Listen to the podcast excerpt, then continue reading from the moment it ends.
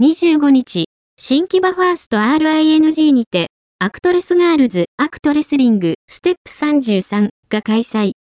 本来は2月9日に行われるはずだったが、2月1日に朝陽さん21が不慮の事故で永眠したことで、当公演は延期となっていた。朝陽さんはアイスリボンで2017年に14歳で飛翔天女豊田真奈美を相手にデビュー。身体能力の高さと歯に衣着せぬ独特なキャラクターで人気となり、飛翔天女2世藤本つかさの後継者としてアイスリボンのエース候補に名を連ねていた。しかし、2023年に行われるはずだったアイスリボンとアクトレスガールズの提携が解消されると、これを受けて、朝陽さんはアクトレスガールズにレンタル移籍。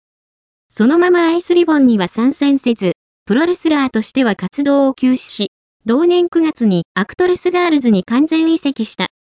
その後、松井玉社山田ナフと共に、チーム、てっぺんを結成し、同期であるアンドこと絶対王者、青の未来の牙城を崩すべく活躍を続けていた。2日の公演再開時には、追悼の10カウントゴングが行われていたが、この日は、追悼特別試合として、朝陽さんのデビュー戦から直近の試合映像が流された。最後には、プロデュース公演で、これからもてっぺんを目指していくと語っていたマイクも流され、朝陽さんとの別れを惜しむ映像に会場からは涙する声が漏れ聞こえる。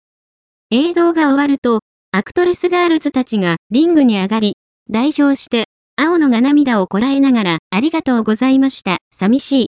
すごく寂しいけど、朝陽ちゃんは、本当に、たくさんのものを私たちにくれました。たくさん、たくさんたくさん、朝陽ちゃんから教わりました。大好きなプロレスをしに、この、アクトレスガールズのリングを選んでくれたこと、本当に、感謝してます。朝陽、ありがとう。朝陽からもらったものを、私たちは、これからも忘れずに、しっかりと恩返しができるように、このリングで変わらずに、さらに、もっと、もっとてっぺん目指して、みんなで精一杯頑張っていきます。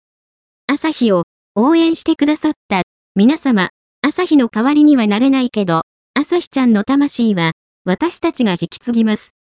精一杯、全力で朝日に恥じないように頑張るので、ぜひ、これからも応援よろしくお願いしますと挨拶。朝陽さんが愛したアクトレスガールズは止まることをせず、今後も思いを受け継ぎ、新たな戦いを続けていく。